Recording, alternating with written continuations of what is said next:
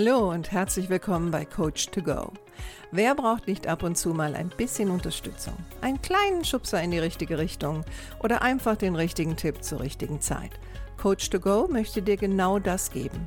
Und ich bin Heike Beck-Kobau und seit über 25 Jahren berate und begleite ich Menschen als Coach, Autorin und Mediatorin. Und ich würde mich sehr freuen, wenn ich auch dein Wegbegleiter sein darf. Hallo, herzlich willkommen, schön, dass du da bist. Heute mit Folge 159 mit dem Titel Warum Chefärztinnen einen Coach brauchen. Ich hatte ja letzte Woche über männliche Chefärzte gesprochen und hatte ja den provokanten Titel gehabt, warum männliche Chefärzte keinen Coach brauchen. Natürlich war das ein bisschen sarkastisch gemeint, wie du vielleicht festgestellt hast, wenn du die Folge gehört hast. Heute möchte ich darüber sprechen, warum weibliche Chefärzte oder Chefärztinnen einen Coach gut gebrauchen können. Kliniken sind ja meine Welt. Das ist ja dort, wo ich primär tätig bin. Und somit habe ich natürlich auch viel mit Ärzten zu tun und ganz besonders mit Chefärzten und Ärztinnen. Und gerade Chefärztinnen sind immer noch eine Minderheit, wenn es um diesen Posten geht. Viele der Chefarztpositionen werden immer noch von Männern bekleidet.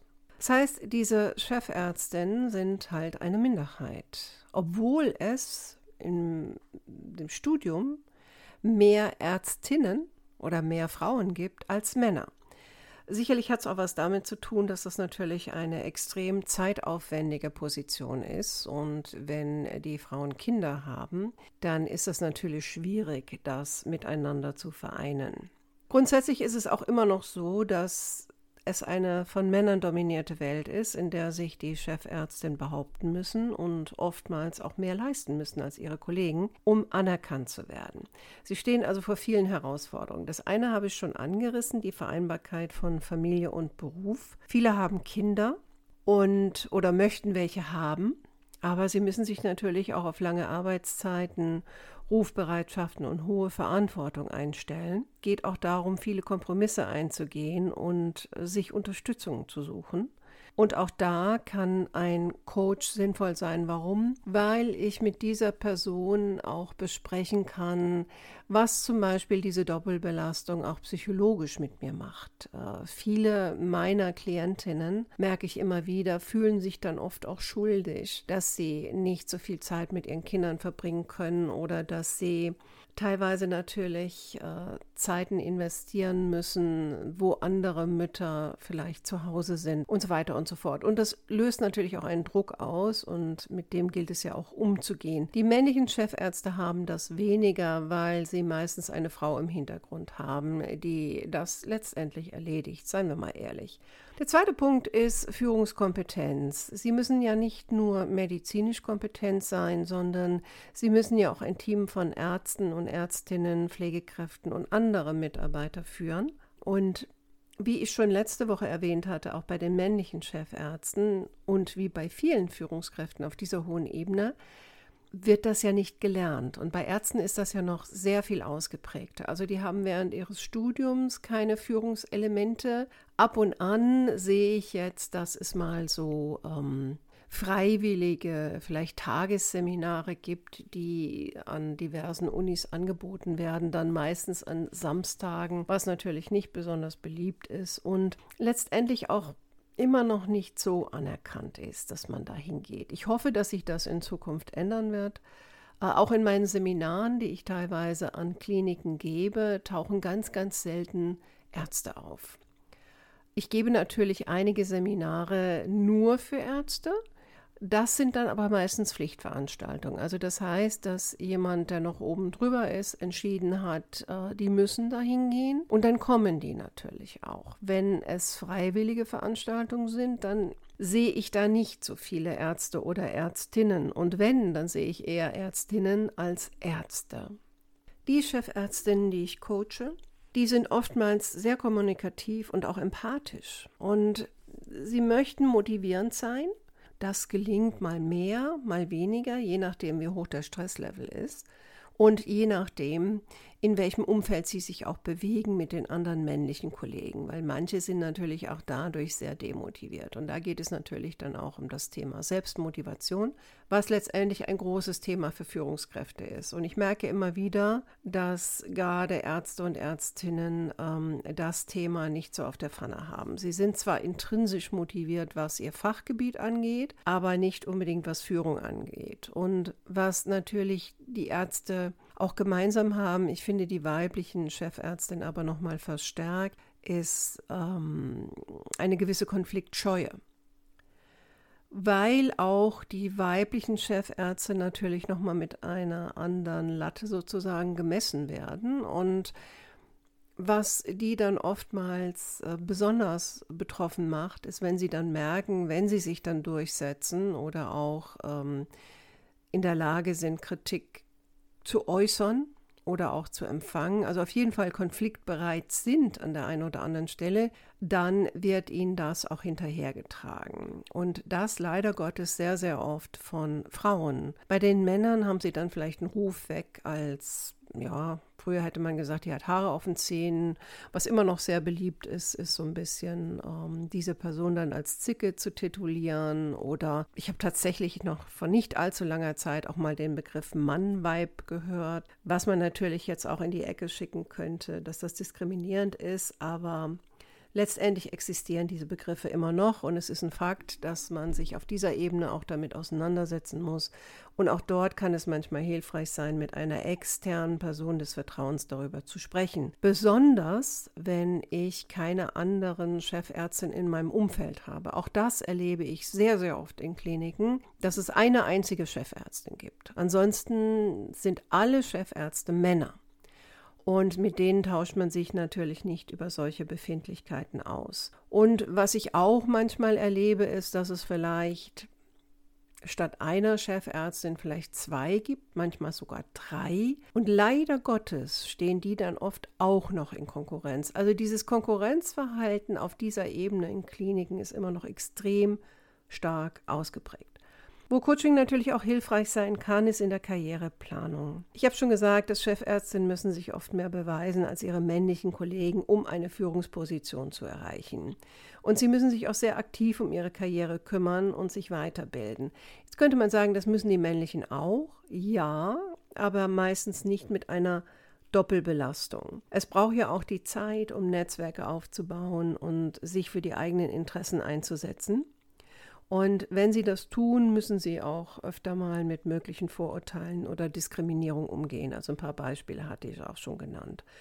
Und auch hier kann der Austausch im Coaching wichtig sein und auch die Vorbereitung auf solche Situationen, ne, so dass man dann in dem Moment nicht sprachlos ist, sondern vielleicht auch eine schlagfertige Antwort geben kann, die den Kollegen in dem Fall äh, vielleicht auch mal, ich nenne das immer auf den Pott setzt und mal mundtot macht, weil oftmals ist genau das eigentlich etwas, was in dem Moment passieren muss, anstatt jetzt in Rechtfertigungen hineinzugehen oder zu erklären oder halt unprofessionell zu reagieren oder zu schmollen oder verletzt zu sein und, und, und, und. Also alle diese Attribute, die ja auch teilweise den Frauen sehr zugelastet werden, werden auf dieser Ebene auch zu einer mächtigen Achillessehne. Damit meine ich nicht, dass Chefärztinnen sich männlich verhalten müssen, aber sie brauchen an der einen oder anderen Stelle schon einen anderen Schutzpanzer. Was jetzt so ein bisschen propagiert wird in den Medien, wobei mir noch kein aktueller Fall wirklich in den Kliniken begegnet ist. Und ich bin ja nun schon viele Jahre darin unterwegs und das, was so ein bisschen propagiert wird, die Chefarztstelle oder Ärztinnenstelle in dem Fall zu teilen zwischen zwei Chefärztinnen. Mir ist das bis dato noch nicht begegnet. Und was ich aber so mitkriege, auch in kritischen Artikeln, ist so, dass das Angebot wird vielleicht gemacht, aber es wird nicht so gerne gesehen. Und dann kommt es natürlich auch immer darauf an, dass diese beiden Ärztinnen auch wirklich gut miteinander auskommen und quasi auch auf einer Linie sind, weil sonst ist natürlich die Gefahr sehr groß, dass eine gegen die andere ausgespielt wird und dass es sehr viel Informationsverlust gibt und Kommunikationsprobleme. Aber auch hier kann natürlich ein Coach hilfreich sein, im Vorfeld das mit den beteiligten Ärztinnen auch zu planen und durchzustrukturieren und auch während, um intern gewisse Probleme abzufangen. Und mit intern meine ich auch Probleme untereinander, die man jetzt nicht an die große Glocke hängen sollte oder die von außen her sichtbar sein sollten. Und mit intern meine ich aber auch diese klassischen gruppendynamischen Prozesse, die in der Mitarbeiterschaft passieren, äh, wenn man zwei, in dem Fall Herrinnen oder zwei Chefinnen dient. Also das ist im Grunde genommen ganz normal. Und ich merke immer wieder, dass Führungskräfte so total unvorbereitet darauf sind, was in Gruppen alles an Dynamik passieren kann. Und vieles nehmen sie dann persönlich. Und wenn sie Frauen sind, dann noch umso mehr. Was natürlich auch ein großes Thema für Coaching sein kann, ist das Thema Selbstfürsorge. Oftmals ist es ja so, bis eine Frau Chefärztin wird, ist sie einen langen Weg gegangen. Und viele haben dann bis zu dem Punkt auch schon Kinder oder haben vielleicht auch eine Trennung hinter sich. Also ich begegne auch immer wieder alleinerziehenden Müttern, die Chefärztinnen sind. Und ich ziehe meinen Hut, wenn jemand wirklich ähm, diesen Weg bis dahin geschafft hat, mit all diesen Widrigkeiten und Herausforderungen, die auf dem Weg dorthin waren. Also ich erinnere mich an eine Chefärztin, mit der ich gearbeitet habe, die hatte sage und schreibe vier Kinder die sie einen Großteil der Zeit tatsächlich alleine aufgezogen hat. Also das ist wirklich eine große, große Leistung, die aber sehr oft überhaupt nicht anerkannt oder gewürdigt wird, sondern es wird eher erwartet, diese Person hat dann auch wie ein männlicher Chefarzt zu funktionieren, zu agieren und präsent zu sein. Ähm, alles andere interessiert da auch nicht. Und hier in Deutschland haben wir ja auch relativ wenig Unterstützungsmechanismen, um dann ähm, diesen Frauen auch bei dieser Doppel-, Dreifach- und Vierfachbelastung auch zu helfen.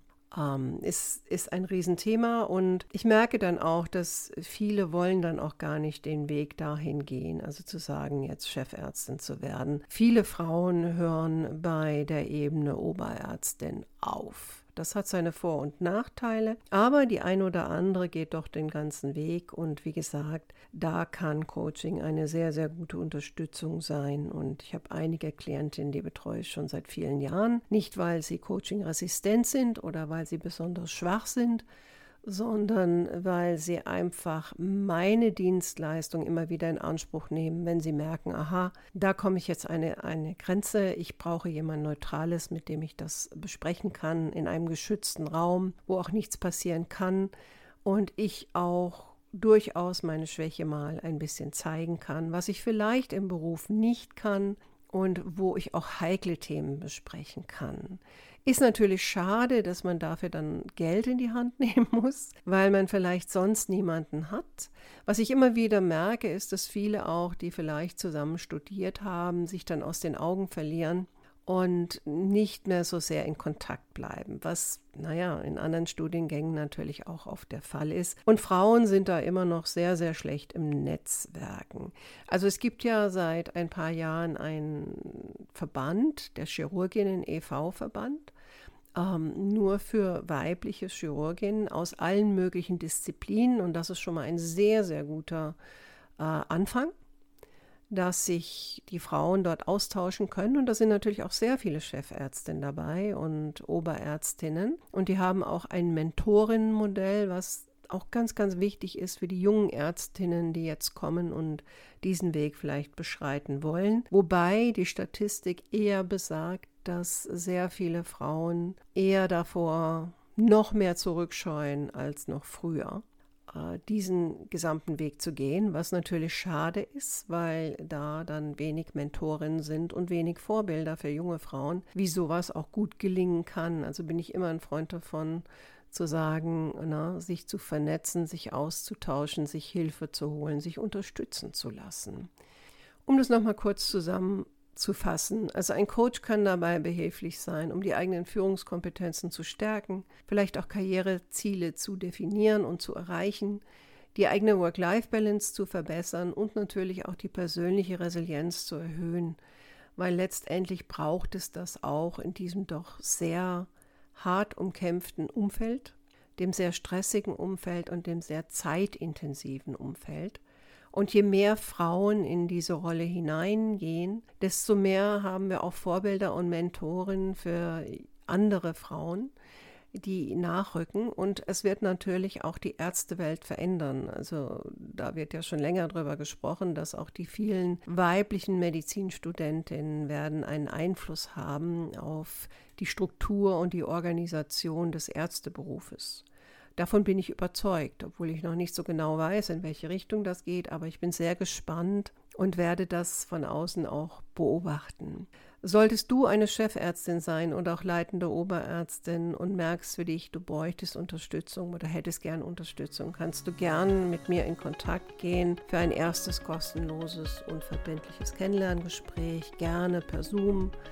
Ich freue mich wenn jemand mit mir in Kontakt geht. Äh, muss ja nicht gleich in eine Beratung enden, aber so grundsätzlich freue ich mich immer, wenn meine Hörer und Hörerinnen in Kontakt gehen. So, dann wünsche ich dir noch eine schöne Restwoche und freue mich, wenn du nächste Woche wieder dabei bist. Mach's gut, deine Heike.